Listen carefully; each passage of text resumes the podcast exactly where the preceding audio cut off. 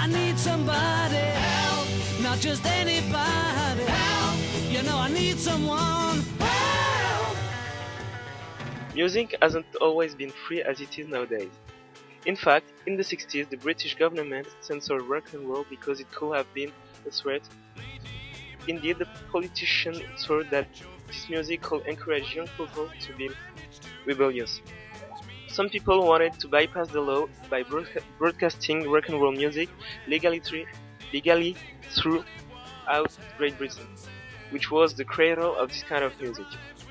In his movie The Boat That Rocked, Richard Curtis deals with the subject. The protagonists are on a boat on the international waters that make them untouchable. They are the target of the British government, which wants to shut them down. I am with Katiba Nadia and Alexander Jeremiah, two journalists. They've been investigating on the subject. So, uh, you guys tell me. Hello, my name is Katiba Nadia. I'm glad to be here tonight. First of all, I'd like to be more precise about what periods radio broadcasted. They don't just spread rock and roll music illegally, they also talk about taboo subjects like sex, drugs, and even more sex. As we're untouchable, as we said before, we can talk about everything we want to.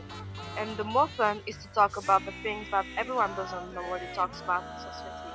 So young people hide their radios and they're listening to rock and roll music I hidden from everyone.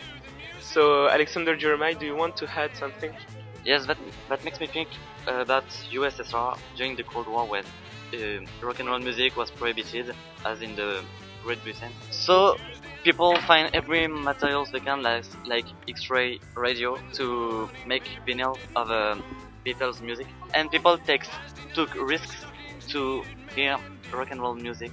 The the Beatles uh, create uh, created a um, kind of international fever. To conclude, I think everyone should be able to access music. Thank you everyone for listening.